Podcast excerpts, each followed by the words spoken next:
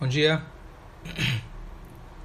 Hoje a gente vai fazer o shur um pouco diferente. Hoje é a data de Gimel Tammuz, a data chamada Yurtzeit, mas na verdade quando é um tzadik é chamado Yom Hilulah, um dia de elevação do Rebbe de Lubavitch. Então a gente vai fazer um shur hoje um pouco diferente e aproveitar, na verdade, dedicar esse shur que cada um de nós tenhamos só alegrias, brachot, é um dia muito especial. Se alguém quiser aproveitar esse dia, a carona é boa hoje. Então a gente pede para Hashem nas nossas tefilot. Quem quiser depois escrever uma carta para o Rebbe, hoje é um dia especial, que ainda vai ser o corona lá já parece que já está mais calmo lá nos Estados Unidos. O pessoal abriu para visitação. Quem quiser entrar lá, então a gente pode mandar as cartas e alguém vai ler lá ainda hoje, se Deus quiser. Então, o tema que eu queria abordar hoje é por que a gente precisa ter um Rebbe. Por que existem tzadikim? E esse tipo, tipo de pergunta, apesar que eu já dei alguns shurim a respeito, elas vêm, sempre voltam. E as perguntas clássicas. Não é idolatria ter fotos? Que história é essa? Essa adoração não parece judaica. Por que, que a gente precisa ter um tzadik? Que história é essa de rezar num túmulo? Isso não seria idolatria, rezar para os mortos? Então, as perguntas são clássicas, mas eu vou aproveitar hoje para dar um enfoque hoje um pouco mais profundo, para a gente entender qual que é o papel dos tzadikim e a importância da gente estar sempre aprendendo e conectados com seus caminhos. Então, vamos começar por Gênesis. Está escrito, na verdade, Bereshit bara Elokim. Todo mundo conhece esse passuca. Deus criou o mundo.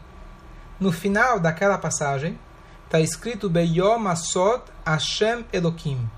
No final de toda a criação, está escrito no dia que Hashem, aquele, o tetragrama, Hashem Yudkei Vavkei, Elokim. Então pergunta o Midrash, peraí, no começo você fala que Baereshit bara Elokim. Depois você fala que é Hashem Elokim. Qual que é a diferença? Não vamos entrar na Kabbalah a parte mais profunda. Mas qual que é a diferença? O Midrash pergunta. Então o Midrash ele traz a seguinte explicação. Ele fala, no início, Deus quis criar o mundo com o atributo de severidade. Toma lá, dá cá. O que significa, se alguém pecou, pronto, você já vai receber tua retribuição imediata. Não tem piedade, não tem misericórdia. Esse era o plano inicial. Deus, pensou, entre aspas, pensou: eu estou criando o um mundo com propósito. Quem chega no horário do trabalho, quem desempenha bem o trabalho, muito bem. Quem não, está despedido. Esse era o plano inicial. Diz o Midrash: Ra'a Kayem. Ele viu que o mundo não ia conseguir se sustentar, não ia dar certo. Shitef bo midat Deus, ele agregou a essa severidade o atributo de misericórdia. Opa. Estão aí? Desapareceu para mim. Estão ouvindo? Estão ouvindo? Ok. Então Deus ele colocou junto o atributo de misericórdia. Ok, obrigado. O que é esse atributo de misericórdia? Então, continua nossos sábios dizendo que essa é, na verdade, a presença de tzadikim, pessoas justas aqui na terra em cada geração, número um, e os milagres que Deus fez e nos conta na Torá. Então, o que, significa isso? Inicialmente, quando Hashem criou o mundo, ele ia ser rígido. Bem-vindo. Fala, como ele chama? Seu já? Ó. Bem-vindo. Dá uma equipar para ele. Tá de equipar? Ótimo. Bem-vindo, prazer.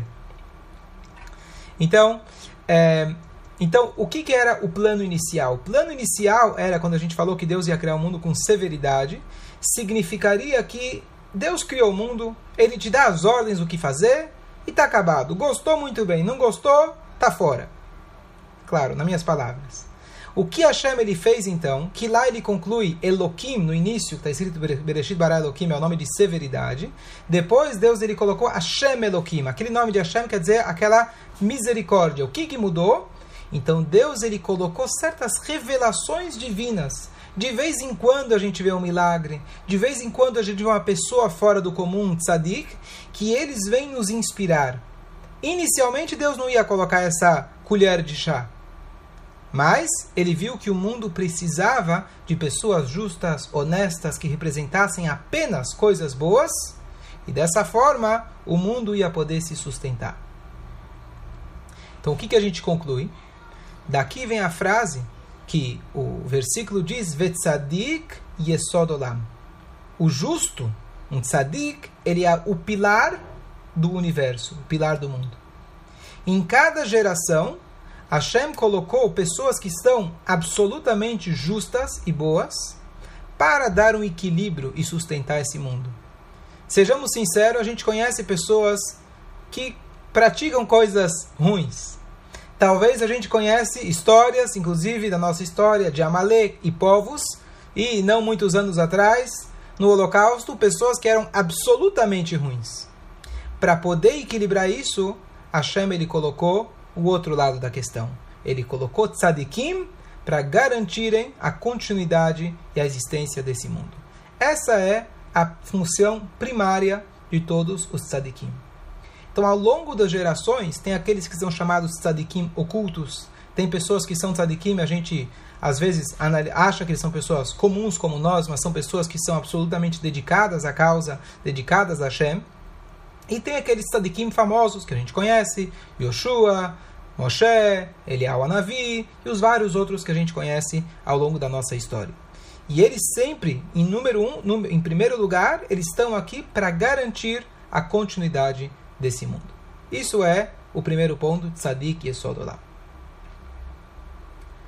Bom, passando um pouco a nossa história, a gente começou em Gênesis. A gente vai para Moshe Rabbeinu.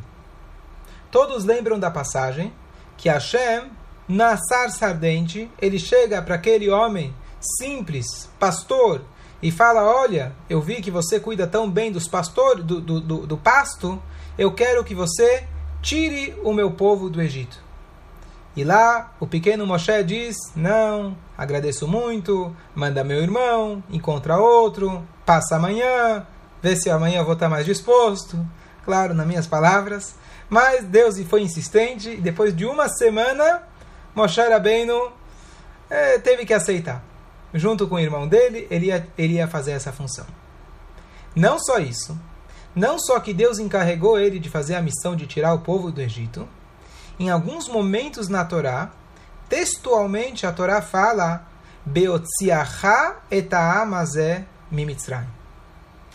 Quando você tirar esse povo do Egito.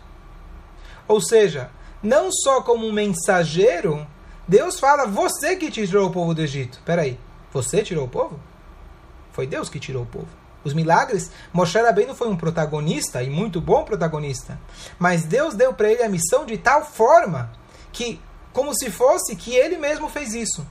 Sabe quando você encarrega alguém de uma missão, você sai, você deixa a tua fábrica, a tua empresa na mão de alguém, você fala, eu vou sair para uma quarentena ou por uma, um ano sabático e você deixa nas mãos dele. Claro que você está por cima, claro que Hashem está por cima, mas você delegou a missão na mão dele.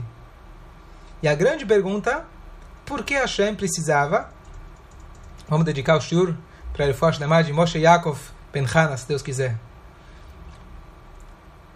Então, por que Hashem precisou convidar Moshe Rabbeinu para tirar o povo do Egito? Eu era pequeno, mas quem é mais velho deve lembrar mais do que eu, que um belo dia Deus colocou um pensamento na cabeça do Gorbachev e ele decidiu abrir as fronteiras e o comunismo terminou. Não teve Moshe Rabbeinu, não teve o Batman que foi lá e colocou a espada no pescoço dele, deixe meu povo sair. Não teve nada disso. Simplesmente ele mudou de ideia. Será que Hashem não podia fazer a mesma coisa no Egito? Não foi Deus que colocou o povo no Egito? A gente não lê a história que o povo, os filhos de Jacob, eles foram lá e acabaram indo para lá. E Deus armou toda aquela situação. Será que Deus não podia armar a situação? Ou que Deus mesmo fizesse as dez pragas, ou que nem que precisasse das dez pragas. Um belo dia parou e falou: Free country. A partir de agora, vocês são livres. Façam como bem entendam. E pronto. Por que precisava de todo esse negócio? E por que precisava de Moshe Rabbeinu? Então, aqui a gente vê, na verdade, se a gente quiser olhar a nossa história, Moshe Rabbeinu, quando a gente fala de liderança, ele é o exemplo de liderança. Ele foi o primeiro líder em questão em, em, relação a um povo, a liderar um povo. Claro, cada um, Avraham, Yitzhak, Yaakov, cada um foi um, um líder na sua época, mas Moshe Rabbeinu liderou um povo e muito bem liderado ao longo dos 40 anos que ele ficou lá com o nosso povo, a gente conhece a história. Por que Moshe Rabbeinu? Por que Deus fez questão? Deus podia falar, ó oh, Moshe, você não está querendo? Tudo bem, deixa que eu vou sozinho. E a resposta é que ter um tzadik, ter uma pessoa que exerce essa função de líder, também é um alicerce da nossa Torá. Deus assim estipulou. Ponto número um. Por quê? Então aqui vem uma resposta muito simples. Se Deus fizesse os milagres sozinho, vamos pegar agora em 91, foi quando ah, terminou o comunismo, 91, confirma? Ninguém lembra aí? Tá fraco. Bom, então, eu acho que foi 91. Então, o, o, o, o quem parou para reconhecer, uau, foi a mão de Hashem? Não, simplesmente foi uma questão histórica, mudança e a vida continua. A gente, às vezes, quando não tem uma Moshe Rabbeinu, a gente, às vezes, não percebe a mão de Hashem. Qual foi a misericórdia que Hashem agregou lá no início da criação? Colocar tzadikim. E a função desses tzadikim é lembrar, não, você está achando que esse mundo rege sozinho? Você está esquecendo de Hashem? Eu vou te colocar um tzadik. Uma pessoa que vai te lembrar qual é o teu papel, qual é a tua função. Ele vai te falar, olha Paró, se você não deixar o meu povo ir, amanhã exatamente... Obrigado. O muro de Berlim caiu em 89 e a, e a comunismo terminou em 91. Obrigado, Bruno. É, foi rápido no Google. Muito bom. Então, Dizem que o bom rabino é aquele que sabe responder perguntas no Shabat, porque ele não tem acesso ao Google. Bom, de qualquer jeito, de qualquer jeito, o, o, o papel do tzadik, então, ele está aqui para lembrar que existe Hashem. Se não fosse o Moshe Rabbeinu e de repente parou mudasse de ideia, mesmo que tivessem as dez pragas, hoje em dia o pessoal tenta reestudar as dez pragas que foi por acaso e Moshe era um profeta. Se com Moshe ainda, né, pessoas que são hereges questionam, imagina sem Moshe. Foi uma questão natural, poderia se dizer. O Moshe Rabbeinu estava lá para fortificar, para lembrar as pessoas da sua conexão com Hashem. Quando Deus deu a Torá, o momento histórico mais importante, Hashem decidiu dar a Torá nas mãos de Moshe. E Moshe trazê-la para a gente. Deus não entregou diretamente ao povo, ele poderia. Ele escolheu que tivesse uma pessoa, um ser humano, que come, que come, que bebe, que dorme, aparentemente como nós, mas esse ser humano que ficou lá em cima 40 dias como um anjo. Ele trouxe a Torá para a gente, dizendo: Eu sou um ser humano que eu estou trazendo a Torá para vocês e da mesma maneira que eu coloco o tefilim, da mesma maneira que eu faço o Shabat e eu respeito o próximo, isso que Hashem espera de cada um de nós. Esse foi o papel de Moshe Rabbeinu ao longo dos 40 anos. Conectar o povo, lembrar o povo de sua conexão com Hashem. E ele, sendo um tzadik, obviamente, ele tinha um canal direto. Esse foi o ponto número 2. Se alguém tem uma pergunta, pode falar, antes de passar para o próximo ponto. Pode falar, Miguel. Então, falamos, número um, a importância e a fonte que nós temos da Torá de ter tzadikim. Número dois, falamos agora não só de tzadikim, mas um tzadik que exerce a função de um líder. E a necessidade que a gente vê na Torá, que Hashem fez questão que tivesse Moshe Rabbeinu. Depois de Moshe, tivemos Yoshua, os, os, os vários juízes do povo, os reis do povo e assim por diante, a liderança sempre teve, às vezes nem sempre, nem sempre foi uma liderança boa. Tivemos reis judeus, inclusive, que foram perversos, mas tinha-se sempre a busca, pelo menos, de ter uma liderança, de ter um rabino, de ter um nasi, de ter um profeta, de ter um tzadik, de ter no mínimo um grande rabino aonde o povo pudesse se inspirar. Bom, agora o próximo ponto. será que a gente precisa disso? Bom, Deus ele falou que eu preciso ter um tzadik.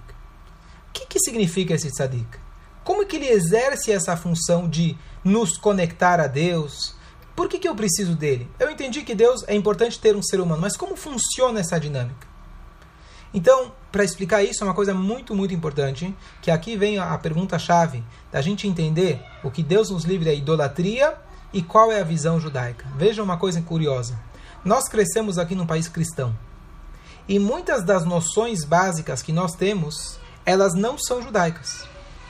Por exemplo, pessoas muito comuns falam: o judaísmo também acredita em ressurreição, em reencarnação. Aí eu respondo: como assim também acredita? Ressurreição é algo autêntico judaico. Será que pode fazer assim com as mãos? Vocês sabem que a origem de fazer assim com as mãos, as mãos juntas, é judaica, não é cristã. Então a gente cresce num país que a gente acaba, por osmose, adquirindo conceitos que a origem deles não são judaicos. Portanto, quando a gente vai estudar a Torá, a gente já estuda com essa visão. A gente já chega com essa pré-noção e a gente não entende o que a Torá está dizendo. A não ser que a gente cancele, anule, esquece o que você sabe para você poder para você poder entender qual é a visão autêntica da Torá e não se confundir. Como nós, Yehudim, podemos definir o que pode o que não pode? O que é idolatria ou o que é mitzvah? Só temos uma guia, que foi onde Hashem deu para gente, que é a Torá. Se temos a Torá que nos diz isso é idolatria, então é idolatria. Se a Torá fala para gente isso é uma mitzvah, é uma maneira de se conectar a Deus, é uma maneira de se conectar a Deus. Inclusive, por mais estranho que pareça aquilo que Deus diga na Torá, se está na Torá, eu faço. Vou dar um exemplo. Todo mundo sabe que no judaísmo é proibido ter imagens, estátua. O judeu mais simples, mais ignorante, sabe que no judaísmo, segundo o mandamento, não terá outros deuses perante Hashem. Vamos ver uma coisa curiosa. No lugar mais sagrado do, do, do, no, que é no Beit HaMikdash, na terra mais sagrada, em Israel, em Jerusalém, tinha lá o lugar chamado Kodesh HaKodashim. O lugar onde ficava a arca sagrada que continha as luchot, as tábuas da lei, as primeiras, as segundas e um rolo da Torá escrito por Moshe. Naquele lugar tinha um armário, uma caixa. Em cima dessa caixa tinha uma tampa e em cima dessa tampa, o que, que você tinha? Quem lembra? Dois anjinhos. Dois, duas estátuas feitas de ouro puro. E a gente muitas vezes nem para para se perguntar: peraí, não está escrito que não pode ter estátua? Exemplo número dois. Com certeza, todos aqui já foram numa sinagoga que na, na cortina da Torá, o lugar mais sagrado, você tem desenhos de leões. Já viram? Leões? O que, que tem a ver leões com Deus? Não seria idolatria? Então eu não vim agora explicar por que, que tem os anjinhos. É? Perfeito. Na Knesset Israel sempre teve dois leões. Agora está guardado lá em cima porque não coube na sinagoga embaixo. Aquela escultura de madeira linda. Então o que acontece? Por que, que a gente não pergunta? Porque a gente está acostumado.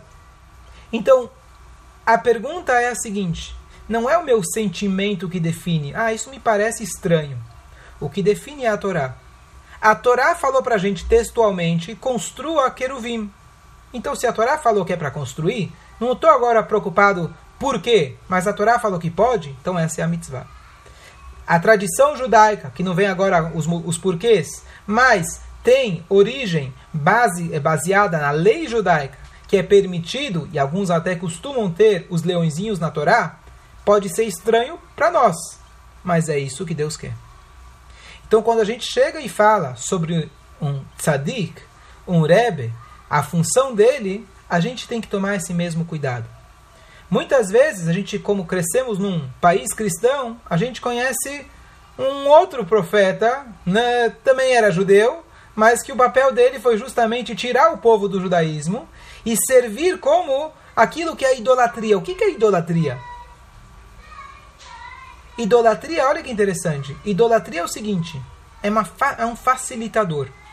A pessoa, na verdade, falava o seguinte: para mim falar com o Criador, com Deus, é muito difícil, é muito distante. O que, que eu vou fazer?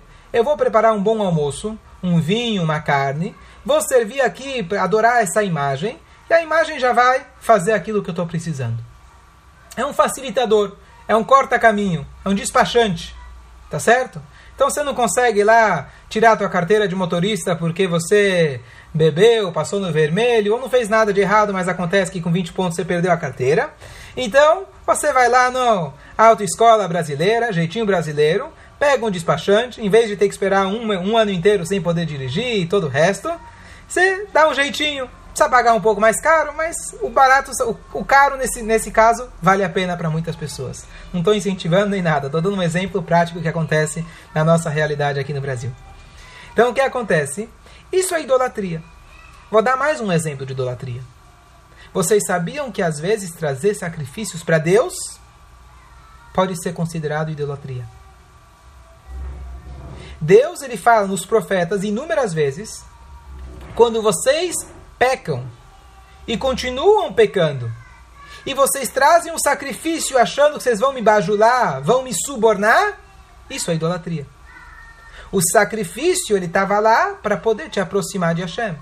Então, se você se arrependeu, você quer se aproximar de Hashem, você traz um sacrifício ótimo. Mas se você mantém nos seus caminhos, fazendo as coisas erradas, e você quer subornar Deus com um, um pacote de presentes, isso Deus considera idolatria. Então, o que é idolatria? Idolatria é você não querer ter acesso a Hashem, porque é muito exigente, é muito trabalho, para você talvez pode parecer muito distante, e você tenta um caminho mais fácil. Isso é a definição de idolatria. Com imagem ou sem imagem, esse é o conceito da idolatria. Qual que é o papel de um tzadik? Então muita gente pensa que o tzadik tá também, eu vou falar com o tzadik, ele fala com Deus e resolve o meu problema. Nem aquele cara que fala, eu peco, peco, peco, no Yom Kippur vou lá na sinagoga, faço uma rezinha e está resolvido. Depois eu volto aqui para o meu dia a dia e está tudo tranquilo. Não é assim que funciona. Qual que é o papel do tzadik? O papel, a função do tzadik é lembrar a gente de fazer as mitzvot. Lembrar a gente do nosso compromisso. Esse é o papel do tzadik. Quando alguém chegava perto de Moshe Rabbeinu, ele se inspirava para rezar melhor. Ele se inspirava para estudar um pouco mais. Esse é o papel do tzadik. O tzadik, muito pelo contrário, ele não vai te dar desconto. Claro, ele tem uma conexão mais aberta, direta com Deus. Ele tem um canal aberto. Mas esse canal aberto tá para mostrar para você aonde você pode chegar. A conexão que nós temos com Deus é individual. Você não precisa do tzadik para falar com Deus. Deus está em todo lugar. Deus pode falar com qualquer ser humano, qualquer pessoa pode falar com Deus em qualquer lugar. Mas você estando ao lado do tzadik, aprendendo do tzadik, ele te incentiva, te lembra de quem você é. Esse era o papel de Moshe Rabbeinu. O tempo todo o povo, cada vez que o povo reclamava, Moshe Rabbeinu lembrava o povo de qual era a função deles. Moshe Rabbeinu trouxe as mitzvot e ensinou as mitzvot de como o povo deveria realizar. Então o nosso despachante não dá desconto. O nosso despachante, ele vem lembrar a gente da lei. Não vai furar a fila. O despachante aqui vai falar: olha, por favor, fica na fila direitinho. Espera a tua vez. Faça a coisa conforme a lei. Esse é o papel de Moshe. Esse é o papel do tzadik. Exatamente o oposto da idolatria. A idolatria é um facilitador, entre aspas. Claro que não funciona, mas essa é a ideia, o conceito da idolatria. O tzadik ele não veio te facilitar nada. Ele veio te ajudar a você mesmo poder abrir os seus canais e descobrir a sua conexão íntima com Hashem.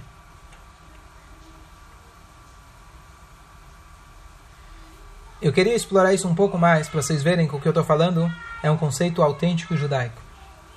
A gente está agora preso em casa. Não podemos ir à sinagoga. Alguém pode falar, bom, para que, que eu preciso de sinagoga? Eu estou vendo aqui, eu posso rezar em casa. A maioria da reza eu posso fazer sozinho. Eu tenho certeza absoluta que Deus está escutando. Por que, que eu preciso de uma sinagoga? Qual a resposta? A sinagoga é um lugar que ele já foi é, treinado, já foi refinado para que lá as rezas possam ser mais atendidas. Um outro exemplo. Alguém vai para o Kotel Amaravi. Vai rezar. Por que, que alguém vai no Muro das Lamentações? Ele está rezando para a parede? Bom, dizem que o cara antes de casar, ou a mulher antes de casar, tem que ir lá treinar para falar com as paredes. Logo vai casar, isso é importante, uma prática importante. Mas a gente vê que tem gente que já é casado e vai lá. Pessoas de idade, tem crianças. Qual que é a função? Ninguém, em sua sã consciência, acha que está falando com a parede. Nós sabemos a história que tem naquele lugar. Nós sabemos que a frase que nossos sábios dizem, Shekhinah, Los Azamim como a presença divina, apesar de não se manifestar hoje em dia, ainda está lá presente. Então eu quero achar um local geográfico onde eu posso saber que as minhas rezas vão ser mais aceitas. Tanto é que mesmo quando eu não estou lá no Kotel, nós viramos a nossa direção da nossa reza em direção a Jerusalém. Porque através de lá que as nossas rezas elas sobem. Isso é em questão de espaço. Nós temos o outro conceito que nos define como seres humanos, como mundo, como universo, chamado tempo. Então temos espaços sagrados, locais sagrados, e também temos dias sagrados. Será que a minha reza do dia a dia é igual à minha reza no Shabat? Será que no Yom Kippur a reza não está sendo mais aceita? Claro que sim. Temos dias que são mais conduzivos, dias que são mais abertos os canais para nós podermos falar com Deus. Ah, peraí, chuvá eu posso fazer todo dia? Precisa do Yom Kippur? É verdade, chuvá você pode fazer todo dia. Mas no Yom Kippur, a porta está aberta bem mais larga. Então, temos questão de locais sagrados e temos uma questão de um tempo sagrado. Todo mundo sabe disso. Temos também uma pessoa sagrada. É o mesmo conceito. Será que eu não posso falar com Deus em qualquer lugar? Claro que você pode. Você está falando com a parede? Não, você está falando com Deus. Será que eu não posso rezar qualquer dia? Claro que você pode. Mas tem dias que são mais propícios. A mesma coisa com o tzadik. Será que eu preciso do tzadik para me aproximar de Deus? Não. Você pode se aproximar de Deus em qualquer lugar, mesmo distante do tzadik. O que, que o tzadik faz? Da mesma maneira que eu tenho um local sagrado, eu tenho dias sagrados, eu tenho pessoas que são sagradas. Eu, aproveitando esse momento, eu me inspiro para eu falar com Deus. Então, aquela grande pergunta que as pessoas fazem: ah, eu estou rezando para o Rebbe ou rezando para Deus? É a mesma coisa que eu falar, está rezando para o muro ou está rezando para Deus? Está rezando para o Arona Kodesh, para a cortina, para a Torá, ou você está rezando para Deus? Todo mundo sabe que eu não estou rezando para a cortina ou para a Torá, eu estou rezando para Deus. A Torá me inspira, a sinagoga me inspira, o Minyan me inspira. O Minyan faz, ele abre os canais para que eu tenha mais uma conexão mais aberta com a Hashem, mais revelada. O Beit HaMikdash, quando ele foi construído, o rei Salomão ele falou Deus, não basta para você os céus, os céus dos céus? Você precisava de uma casa feita de pedras? E Deus falou sim. É nessa casa feita de pedras aonde a minha revelação vai estar.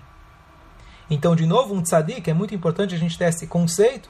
O tzadik, ele não é um despachante, um facilitador para a gente ter uma vida mais cômoda. Muito pelo contrário. Ele está aqui para lembrar o nosso compromisso que cada um de nós tem. Você não pode delegar para ninguém. Nem o tzadik vai fazer por você. Ele vai lembrar a sua obrigação que você tem com Deus. Portanto, inclusive quando a gente quer uma brachá de um tzadik, é muito importante algumas condições. Condição número um, acreditar em Hashem. Muito forte na brachá. Condição número dois, faça algo para que esse canal possa vir. Para que essa brachá possa vir. O que, que é fazer algo? Não é dar uma caixinha. Fazer algo significa aumente o seu compromisso, a sua conexão com Hashem. Através de estudar mais Torá e fazer mais mitzvot. É isso que a gente quer. Esse é o papel do tzadik. Vou agora recapitular. Falamos, Hashem ele colocou o tzadikim como pilar do mundo. Número dois, a gente falou que Hashem ele colocou líderes que eles têm a função de nos inspirar. E agora eu elaborei no assunto explicando que a função desse tzadik, de nos conectar com Deus, não é Deus nos livre igual a idolatria, é justamente o contrário. Eles não vêm facilitar, eles vêm lembrar a nós quem nós somos. E esse é o papel do tzadik. E aqui eu passo para o próximo ponto, também muito questionado. Aqui atrás, estou vendo aqui mesmo, tem fotos de tzadikim aqui no background. E a pergunta é, por que fotos de tzadikim? Não seria idolatria você ter foto de um tzadik?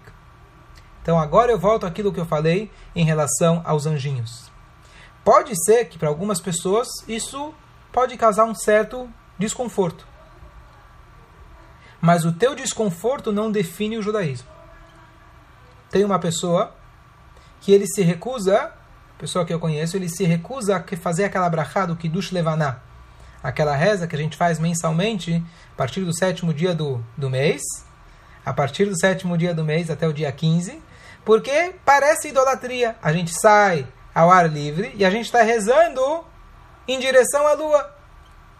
Ah, é estranho, não parece judaico, mas está no Sidur, feito pelos nossos sábios. Pode ser estranho para você.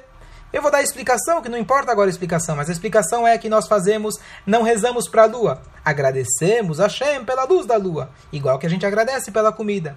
A gente faz virado em direção a Arona Kodesh, em direção a Yerushalayim, e não em direção à lua. Às vezes a lua está na direção contrária, mas você não, você não se coloca, não se posiciona na direção da lua. Você se posiciona na direção de Yerushalayim.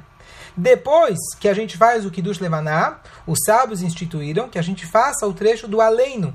O Aleino de Shaber, todo o texto diz: Vanar no Mishtahavim. Nós nos prostramos unicamente para Deus.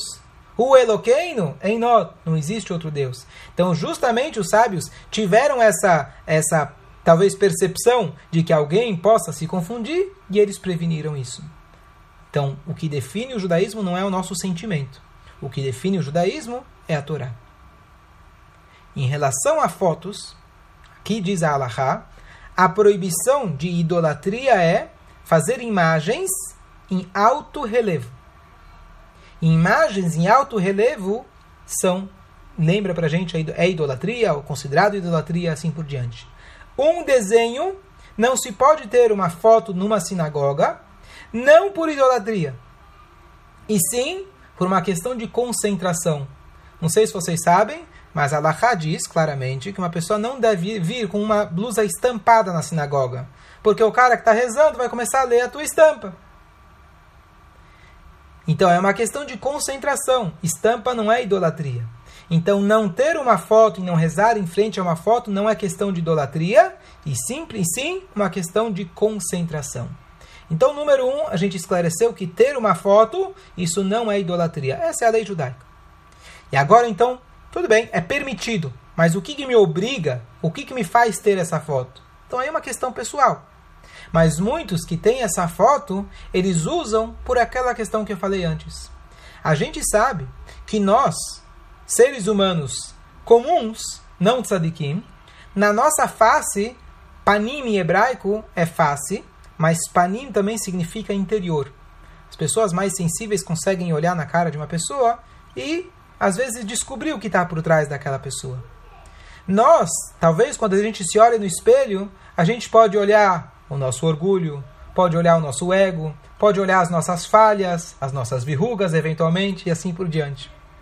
Um tzadik, quando ele é pleno, um tzadik completo, ele vislumbra, ele revela a sua, as suas atitudes em, todas, em, to, em todos os seus aspectos, inclusive no seu aspecto físico.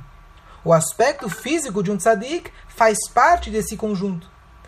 E, portanto, muita gente, às vezes, esquece, na verdade, que o principal do tzadik são os seus ensinamentos, são as mitzvot que ele nos lembra da gente fazer, a Torá que ele nos lembra da gente estudar e assim por diante. Mas, algo que é prático, simples e fácil é você lembrar da face dele. Eu digo de forma muito prática. No quarto das crianças, você tem uma foto do Rebbe, uma foto de um tzadik, às vezes você vai pensar duas vezes, será que eu estou me comportando? Será que eu posso fazer tal coisa? A foto está aqui. É uma foto! Mas aquela foto, de vez em quando, se você olha para ela, ela te lembra, poxa, tem tzadikim, tem pessoas justas. Será que eu não consigo me controlar e agir de forma diferente? Esse é o papel da foto. E agora, Por último, alguma dúvida? Mais ou menos? Ok. Por último, então, qual que é a ideia de se rezar quando a gente reza em túmulos? E hoje, no dia de hoje, falando especificamente do Rebbe, as pessoas visitam o túmulo do Tzadik. Então, muita gente fala aquela questão que eu trouxe no início, não é rezar para os mortos? Então, de novo, talvez para algumas pessoas pode parecer estranho, mas não é isso que define o judaísmo. Na paraxá da semana passada, nós estudamos que Moshe Rabbeinu enviou 12 espiões para a terra. 10 falaram mal, dois falaram bem. Um deles, a Torá explica porque ele falou bem, porque ele era, seria o próximo líder, ele chamava Roshea. Yoshua mudou o nome dele, colocou uma letra a mais, porque ele já sentia que a coisa não, já não ia sair bem. Então ele deu uma reza a mais, uma força a mais, acrescentou uma letra no nome de Deus, no nome de Yoshua, então ele se salvou e a outra pessoa se salvou. Por que, que ele se salvou, dizem nossos sábios? Porque ele foi rezar no túmulo dos nossos patriarcas. Enquanto os espiões estavam lá na terra olhando os gigantes com medo das frutas grandes, das pessoas grandes, do povo forte, ele foi rezar no túmulo dos patriarcas. E foi essa reza que deu força para ele conseguir não cair no na dos espiões. E essa é a origem. Por isso, quem viaja para a Europa, quem viaja para Israel, participa daquilo que se chama o Tumbatur. Quem já não foi participar do Tumbatur? Tumbatur, você vai de túmulo em túmulo, de tzadik em tzadik. Mas isso é algo muito especial.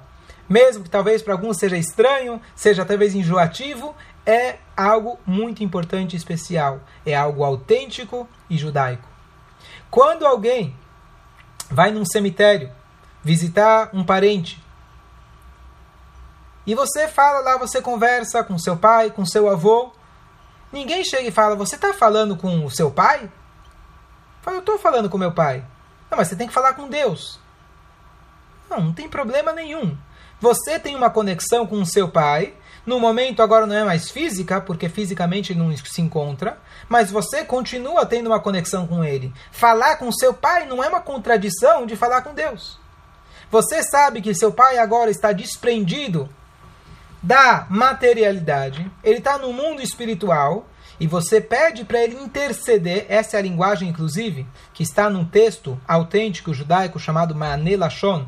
Quando a gente vai visitar um túmulo de um tzadik, um túmulo, tem uma, uma a frase que a gente faz. Nessa frase a gente pede que os tzadikim intercedam por nós. Lembrando que interceder é no sentido de nos conectar, nos conectar, e não que ele faça o trabalho por nós. Só um instante. Então o que acontece? Não se, as pessoas perguntam, mas você está rezando para o tzadik ou está rezando para Deus? Entendam que da mesma maneira quando você vai visitar o seu pai, seu avô, tem gente que gosta de conversar, se sente à vontade, não é uma contradição. Você está falando com o tzadik, se o tzadik ele representa unicamente fazer mitzvot, fazer a vontade de Hashem, você conversar com ele não é uma contradição em falar com Deus. Não são duas coisas separadas. Você está falando com ele e, óbvio, da mesma maneira quando você vai no cótel, você reza para Deus, você não está rezando para a parede. Quando você vai na sinagoga, você não está rezando para o armário ou para a parede, você está rezando para Deus. Da mesma maneira que no Yom Kippur, você não está rezando para o dia do calendário, você está rezando para Deus, aproveitando aquele dia. Quando você reza falando o nome de um tzadik, você não está rezando para o tzadik, e sim para o mesmo Deus. É exatamente o mesmo conceito. E agora, o último ponto, acho que é o quarto ou quinto ponto. Espera aí, no final já, já abro para perguntas. O que acontece?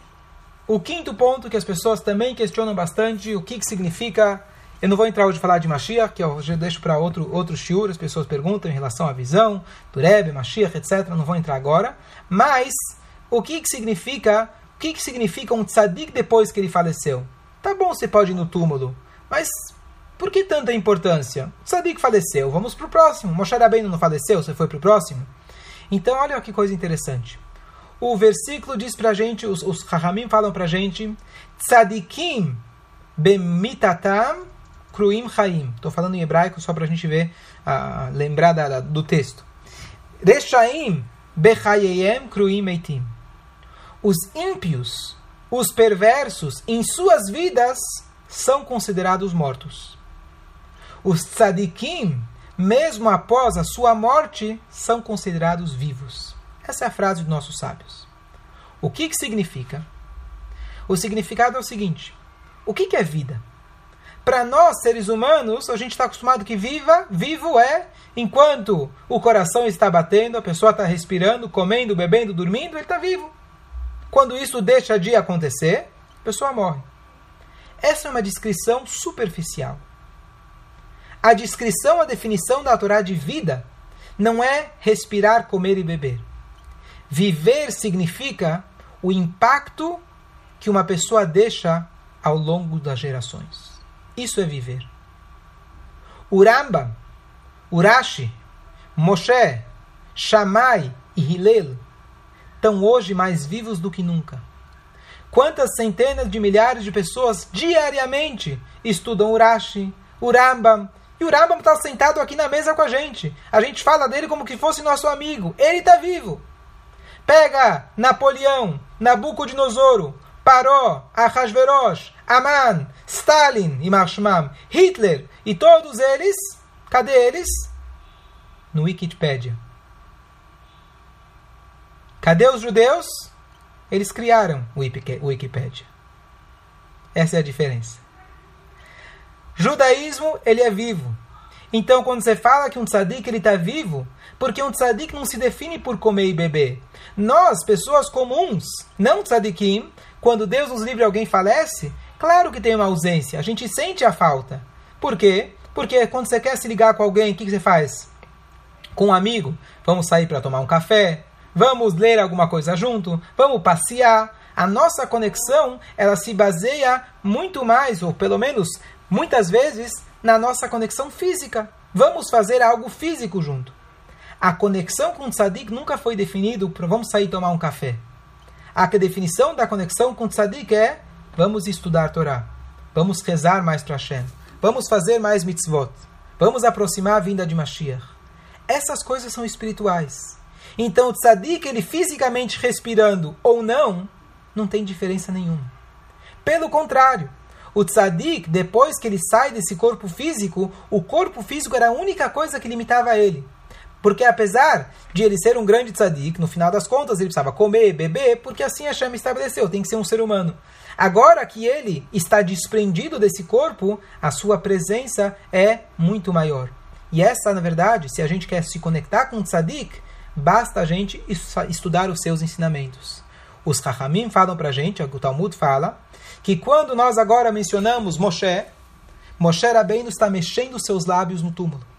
Quando a gente estuda sobre Irashi, os lábios dele estão mexendo no túmulo. Alguém fala, poxa, que coisa ridícula. O que, que isso significa? O lábio dele mexe? Será que eu vou lá fazer, ver se o lábio dele está mexendo? Qual que é o significado disso? O significado, é, o significado é que quando você estuda a Torá de um Raham, de um Tzadik, de um mestre, você está dando vida a ele. Porque a vida de um Tzadik é o seu legado. A vida de um Raham são seus ensinamentos. Então, se a gente pratica esses ensinamentos, a gente está dando vida àquele tzadik. A gente dá vida a ele e reciprocamente nós recebemos vida. Porque a definição de vida, novamente, não é respirar, comer e beber. Vida é estar conectado com a fonte da vida. A fonte da vida é Hashem. Quanto mais a gente se conecta a Hashem, ao tzadik, mais vida nós temos. Então, só para concluir, eu sei que está ansioso, só para concluir, o dia de hoje, que é um dia de elevação espiritual, e elevação de um tzadik não é que ele fica mais elevado e mais longe. Elevação significa que ele eleva todos que se conectam a ele nesse dia, todos que buscam aplicar os seus ensinamentos. Então, entre os milhares de legados e ensinamentos que o Rebbe deixou, eu queria compartilhar um, que talvez seja uma lição para a gente, para o dia de hoje, para a gente tentar fortificar. Eu acho que um dos maiores legados, se dá para a gente colocar numa balança qual é o maior legado do Rebbe, mas um dos maiores legados que ele deixou foi o seguinte. O Rebbe recebia todos os tipos de pessoas, judeus, não judeus, brancos, pretos, independente da raça, idade, sexo, importância, visão política ou religiosa. E o Rebbe se a gente for buscar um denominador comum, o que ele dizia para todos? Ele, como se fala em inglês, empower. Ele dava força para cada um, que cada um descobrisse e fizesse e realizasse a sua missão aqui na Terra. O Rebbe estava dizendo: Eu não sou alguém para ser venerado. Eu estou aqui para te lembrar qual é a sua função. Então, tem uma, uma cara que era um professor de matemática numa escola. O Rebbe escreve para ele: Não esqueça que você é um professor e você tem que cuidar da alma desses alunos. Esse professor fala: Peraí, eu sou um professor de matemática. O que, que tem a ver com a alma dos alunos? Não. Se você é um professor, você tem uma missão. Se você é judeu, se você não é judeu, independente da sua idade, o seu papel, cada um de nós, ele lembrava e tornava, como o Rabino Jonathan Sachs, ele definiu muito bem, o Rebbe não buscava, não criou seguidores. O Rebbe criou líderes. Então, se vocês acham que o Rebbe criou, na verdade, um, um grupo de alunos assíduos e ele colocou sinagogas pelo mundo inteiro, que é maravilhoso, etc., isso é muito bom. Mas o Rebbe nunca falou que isso é para pessoas seletas. Cada um de nós tem que ser um embaixador de Deus aqui na Terra. Foi isso talvez uma das maiores mensagens que ele deixou para a gente. Então, se a gente lembrar disso, a gente poder olhar no tzadik, lembrar do tzadik no dia de hoje e lembrar que nós temos aqui uma função de viver. A vida não se define por dinheiro, comida, bebida, conforto. E isso tudo é importante que sirvam como ferramentas para a gente poder trazer vida para esse mundo, que é a presença de Hashem. Se Deus quiser, ainda hoje, Hashem vai se revelar totalmente com a vinda de Mashiach em Jerusalém. E agora eu vou abrir para perguntas para quem quiser.